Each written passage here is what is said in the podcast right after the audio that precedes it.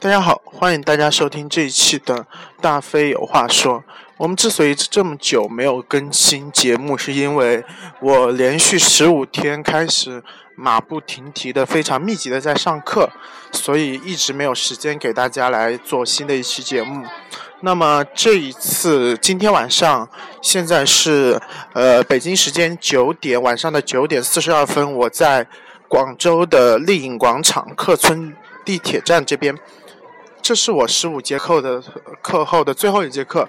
上完这节课之后呢，我的暑假七月份的课程呢将会告一个段落，然后进入继续介入一种社会闲散人士的这样的一个队列当中。那么今天我想跟大家讨论的一个话题就是累和梦想，或者是梦想和累。我们都知道，就是。我们这个时代，这个非常鼓吹梦想，越是一个梦想贫瘠的时代，我们越把梦想当做一个，呃，可以利用的资源去去消费它，去营销它。那其实同时，我们面对的真实的生活其实是苟且，是这么累。你像我每天十个小时之后。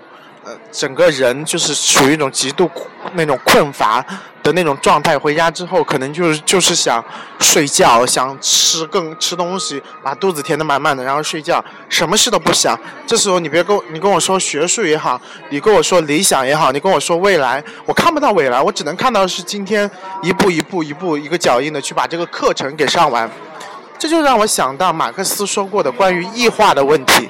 所谓的异化是指。马克思发现，在现代化的社会中，我们的劳动发生了某种变化。在以前的社会中，劳动啊，就是我们劳动的过程中是能获得快乐的。我我们经常说，就是劳动使人快乐。但是在资本主义社会，劳动发生了某种程度的异化，就是在劳动过程中，我们是不会感到快乐，我们觉得特别苦、特别累。但是呢，什么支撑我们做下去？支撑我们做下去的是之后的消费。就是说，我现在苦累没关系，我周末可以休息，我挣了钱，我可以去休假，然后把我这段生命给割裂开来，我用这段生命的苦和累去换取下一段生命的那个梦想绽放的样子。但是，这是我们这个时代是我们生命节奏的一种常态，但我们同时也要意识到，生命是属于一种时时刻刻的状态。如果你因为劳累而使片刻、此刻、此时此点的生命丧失了它的所存在的价值，那么也同样意味着你对这段生命的一种不负责任，或者是对这段生命的一种怠慢吧。说了这么多，又是回到我们之前有一期讲过的那些理论，就是这样的东西。它其实更多的起到的是一个提醒、警示的作用。它并不能改善我们现实生活中的某种种。明天早上，你该上班还是上班，该累还是累。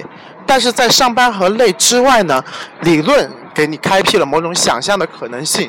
它会警惕你，会警示你，会提醒你，你现在的生命，你此刻的生命，你当下这个 moment，你是你自己的，你要好好珍惜，让它绽放出一种新的。一种有活力的样式，这就是这一期的伟文脱口秀。祝福所有有梦想的人吧。